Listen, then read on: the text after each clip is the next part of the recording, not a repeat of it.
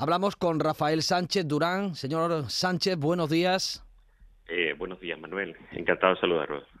Eh, enhorabuena, eh, en primer lugar, por su, por su nombramiento. Se abre nueva etapa, un equipo que arropa al presidente González de Lara, que también resultaba elegido por aclamación en la Asamblea de marzo. Pues efectivamente, y bueno, agradecer la confianza del presidente Javier González de Lara junto a todo el equipo de, diferentes comisiones que componemos este grupo. Vamos a hablar de, energía, señor Sánchez, que además de tener el, puesto que tiene dentro de la Confederación, además es el director general de eh, Endesa en nuestra comunidad. Mm, se avecinan curvas con los precios que tenemos disparados eh, principalmente causados por la guerra en Ucrania, pero no solo. Eh, y con la Unión Europea solicitando un ajuste en el gasto, en el consumo de, principalmente de gas, en el consumo energético. ¿Esto qué va a suponer en los próximos meses? Pues efectivamente se, bueno, se espera un, otoño complejo, ¿no? Desde el punto de vista de lo que la, la guerra está suponiendo ¿no? entre los diferentes mercados, fundamentalmente el precio del gas y el precio del petróleo son los que están impactando por este escenario de escasez. Eh, la subida de las materias primas, eh, la restricción de acceso a, a, lo que son estos mercados que antes suministraba Rusia, hoy en día se está buscando de forma urgente alternativas a encontrar ese suministro que faltará desde, desde que comenzara la, guerra de Ucrania y como, consecuencia de los mecanismos de, de estar intentando boicotear al país ruso en su, eh, en su agenda bélica, ¿no? fundamentalmente.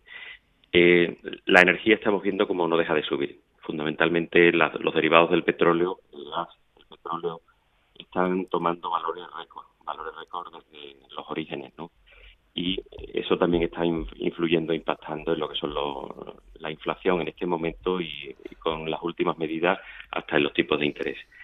Se prevé un otoño complejo, un otoño donde la propia Comisión Europea está preparando un plan de, invierno, un plan que el, el 20 de julio eh, lanzaba un documento que se llamaba Ahorrar gas para un invierno seguro. Lo que está tratando es de contener el consumo de gas hasta en un 15% de forma solidaria entre los diferentes países miembros. ¿no? Es una forma de ir reteniendo y conservando lo que son las reservas estratégicas que hoy en día se tienen para acometer lo que es la, la época más fría donde más combustible se utilice, que, es el, fundamentalmente el invierno por las calefacciones de gas.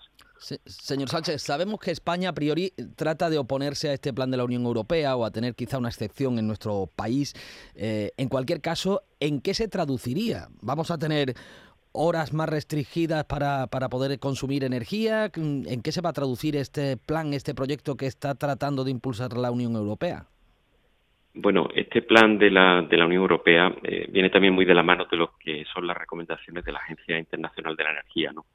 Que para reducir ese consumo y eh, poder pasar el invierno de la forma eh, más calmada posible, pues habla de tener plataformas de, subastas del gas, habla de reducir el consumo de este gas en, dentro de lo que es la electricidad, la generación de electricidad que, que priorice hacia otra fuente, renovables por supuesto, y cualquier otra por delante del gas y disminuir el consumo de los particulares. Esto es lo que viene a ser el, ahorro, no la, eficiencia energética.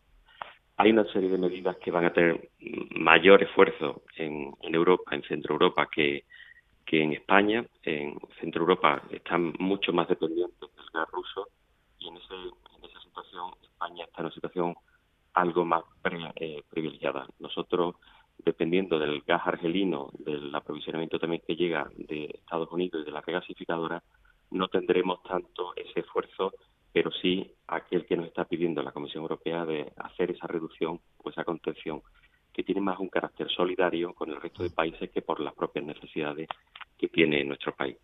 Fundamentalmente vamos a ver cómo se establecen planes de restricción que para el caso de la, del, del, consumidor pues van a ser medidas de, de contención del consumo y para el caso de las industrias pues posiblemente se hable de algunos mecanismos de interrumpibilidad de lo que pretenden es poner orden y prioridad en lo que van a ser las energías en cuanto a su uso. ¿Y esas medidas de contención entre los particulares en qué se puede traducir? Hemos visto que en Francia están sugiriendo incluso sancionar, por ejemplo, establecimientos que tengan puesto calefacción o aire acondicionado y dejen la puerta abierta. Bueno, son, son medidas que todavía tienen que bajar al detalle. Inicialmente hemos visto cierta reacción de nuestro país de, de no acompañar ese 15%, ese 15% de, de reducción no es tanto, no es excesivo, o sea, es algo que poniendo orden en, cómo se hace el consumo en la industria no tuviera por qué afectar al, mercado residencial en nuestro territorio. Nuestro territorio es una zona de, un clima menos, menos severo, como puede ser Centro Europa, pensando en como, puede ser Alemania, en las épocas más frías del año. Pero es verdad que en base al Tratado de Funcionamiento de la Unión Europea, el artículo 122, que habla de medidas en caso de emergencia, pues podrían ser medidas impuestas, medidas de carácter sancionador en el caso de estar superando eh, ciertos umbrales, pero todavía eso queda por regular, no está todavía fijado. Tienen los países miembros eh, hasta finales de septiembre como fecha tope para establecer cuáles pueden ser sus medidas, sus planes. Y en eso tenemos que esperar a, lo que nuestro gobierno vaya definiendo para, para el caso de España.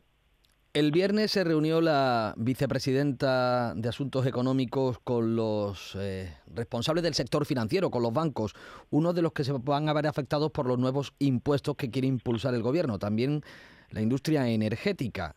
¿Qué esperan? Porque desveló poco Nadia Calviño en aquella reunión. Bueno, eh, en este momento todo lo que sea aludir a, una mayor imposición es algo que no gusta a nadie, no gusta a los consumidores, no gusta a los empresarios, por supuesto. Eh, primero porque estas subidas de precio, eh, esta, esta escalada que, con un IPC del 10%, pues todos los ciudadanos han visto cómo suben y se encarecen los diferentes precios, pues ya el Estado está recaudando mucho más por la inflación. Eh, se viene a calcular unos 30.000 millones de euros, lo que puede ser la, mayor recaudación que está teniendo el Estado simplemente por ese efecto de subida de precios. Eh, desde el punto de vista de, bancos y energética, eh, ha sido la COE, a través del Instituto de Estudios Económicos, un think tank que tiene para analizar cómo sería el impacto de, esto, de esta subida de, impuestos adicionales a los bancos y a la eléctrica, y bueno, pues los resultados no son buenos. Se, podrían llegar a destruir a, del orden de unos 72.000 empleos y obviamente desde la Confederación de Empresarios pues se opone a esa nueva tributación.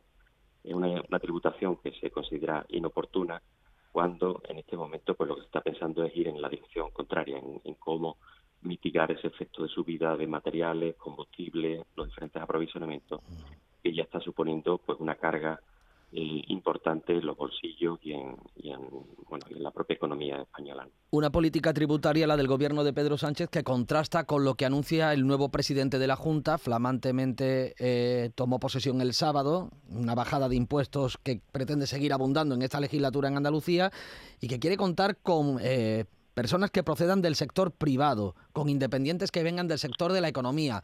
Para la Confederación de Empresarios de Andalucía, ¿qué supone que en el gobierno, en el nuevo gobierno de Juanma Moreno, pueda haber personas que procedan de este sector en el gabinete? Bueno, eh, hay bastante expectación. yo la verdad que personalmente no podría posicionarme en, ningún sentido ni, ni en otro, pero siempre que se habla de profesionalizar la eh, los diferentes cargos, los cargos políticos, pues siempre hemos visto bastantes buenos ejemplos en aquellos consejeros que han ido tirando de, perfiles tan notables y con tanto conocimiento que provengan o bien del sector privado o bien de la propia administración, como pudiera ser el caso de Juan Bravo. ¿no? Juan Bravo ha sido el consejero en la etapa anterior que llevaba la competencia de Hacienda y Energía y bueno, hemos podido comprobar como un perfil de su naturaleza pues muy profesional, pues se ha visto y ha lucido en, este periodo, en este mandato, en esta legislatura. Más que esa expectativa, lo que le deseamos es mucha suerte al presidente de que tenga acierto en la elección, porque si hace una buena elección el mundo de la política, el mundo del empresario, el mundo de la propia administración, seguro que nos va a ir bien a todos los andaluces. Rafael Sánchez Durán, eh, responsable de la Comisión de Energía de la Confederación de Empresarios de Andalucía, director general de Endesa en nuestra comunidad. Gracias por atendernos. Le dejo el teléfono libre por si le suena que desde San Telmo se están haciendo llamadas a esta hora. Manuel, no creo. Tengo el teléfono muy, muy agitado, pero por otro lado, un abrazo muy, muy fuerte y, y agradecer a Canal Sur esta invitación. Gracias. Enhorabuena.